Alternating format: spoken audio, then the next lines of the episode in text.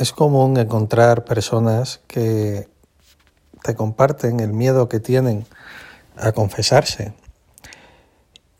Realmente piensan que es algo bueno para su vida, como no puede ser de otra manera, pero meterse en el confesionario, ir a contar los pecados, parece que va a suceder algo horrible en esos eh, cinco minutos más o menos que dura una confesión.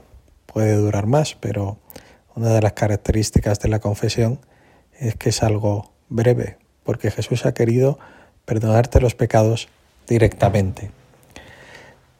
Quisiera que pensáramos un poco que es que son todo ventajas, todo ventajas. Quien no quiere confesarse, podríamos decir que es como quien tiene miedo de ir al médico. Pero bueno, es verdad, uno puede tener miedo de ir al médico, porque es posible que, que el médico no acierte, o es posible que suceda como estas famosas que a veces salen en la televisión, que se han hecho una operación de cirugía estética pensando que iban a estar mucho más guapas, pero luego la operación ha salido mal. Pero, sin embargo, Jesús es el mejor médico del alma y tu alma va a ser preciosa, bella, purificada totalmente después de que Jesús te regale su perdón en la confesión. Nunca nos vamos a arrepentir de habernos confesado. Imagínate ese día que llegará, el día del juicio, en el que tendremos que hacer balance de toda nuestra vida ¿Piensas que allí te arrepentirás de haberte confesado, de haber pedido perdón sinceramente? Nos arrepentiremos de muchas cosas, pero de habernos confesado, de eso, por supuesto que no. Por eso eh, quiero también que no nos desanimemos. También eh, se puede escuchar a la gente decir, es que ¿para qué me voy a confesar? si es que me confieso siempre de lo mismo, voy a ir al sacerdote a contarle los mismos pecados. Pues claro, gracias a Dios, tienes siempre los mismos pecados.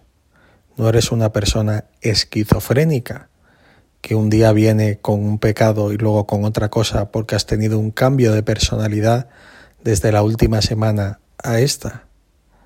No, las personas normales luchamos siempre en lo mismo y en tu trabajo te esfuerzas siempre por lo mismo y a veces te sale bien, a veces te sale mal. Pues en la vida es igual, tenemos luchas similares y aunque es verdad que los pecados no siempre son los mismos. Eh, a veces dicen que es como, como esa pelusilla que hay debajo de la cama, que aunque parece que es la misma, cada vez la tienes que pasar el aspirador porque es distinta. Nuestros pecados no son los mismos, son distintos y por eso nos duele. Y por cada ofensa que hacemos a Dios, queremos pedirle perdón porque le queremos.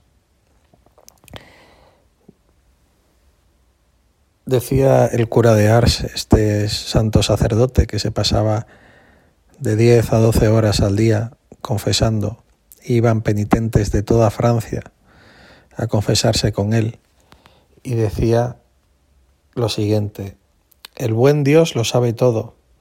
Antes incluso de que os confeséis, sabe ya que pecaréis nuevamente y sin embargo os perdona. Qué grande es el perdón de nuestro Dios, que le lleva incluso a olvidarse voluntariamente del futuro con tal de perdonarnos.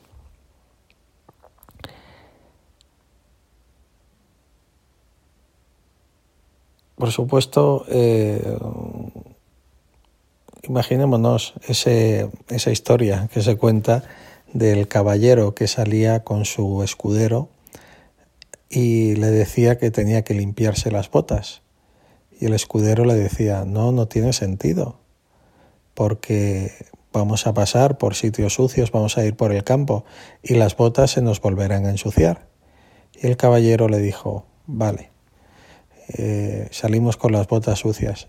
Iba avanzando el día, iba avanzando el día, iba avanzando el día y, llegaban, habían pasado ya las 4, las 5 de la tarde y le decía al escudero, bueno, tendremos que comer ya, ¿no? Y le respondió, pero hombre, ¿para qué vamos a comer? Si luego volveremos a tener hambre. Pues lo mismo, la misericordia de Dios es algo que necesitamos continuamente y que por eso pedimos a Dios mucha, perdón a Dios muchas veces. igual que no nos importa a nosotros recibir ese perdón sincero, esa petición de perdón sincera de las personas que queremos, cuanto más Jesús no se va a enfadar, sino todo lo contrario. Por eso, esta es la recomendación. En esta cuaresma, sumérgete en la misericordia de Dios, date un atracón de misericordia de Dios Jesucristo lo está deseando, no desea otra cosa con más intensidad. Ha muerto en una cruz para poder perdonarte y le dio, cuando estaba resucitado, ese poder a los sacerdotes para que tú puedas escuchar esa frase, esa frase con tus oídos que te dejará el alma llena de paz. Tus pecados han sido perdonados. Vete en paz.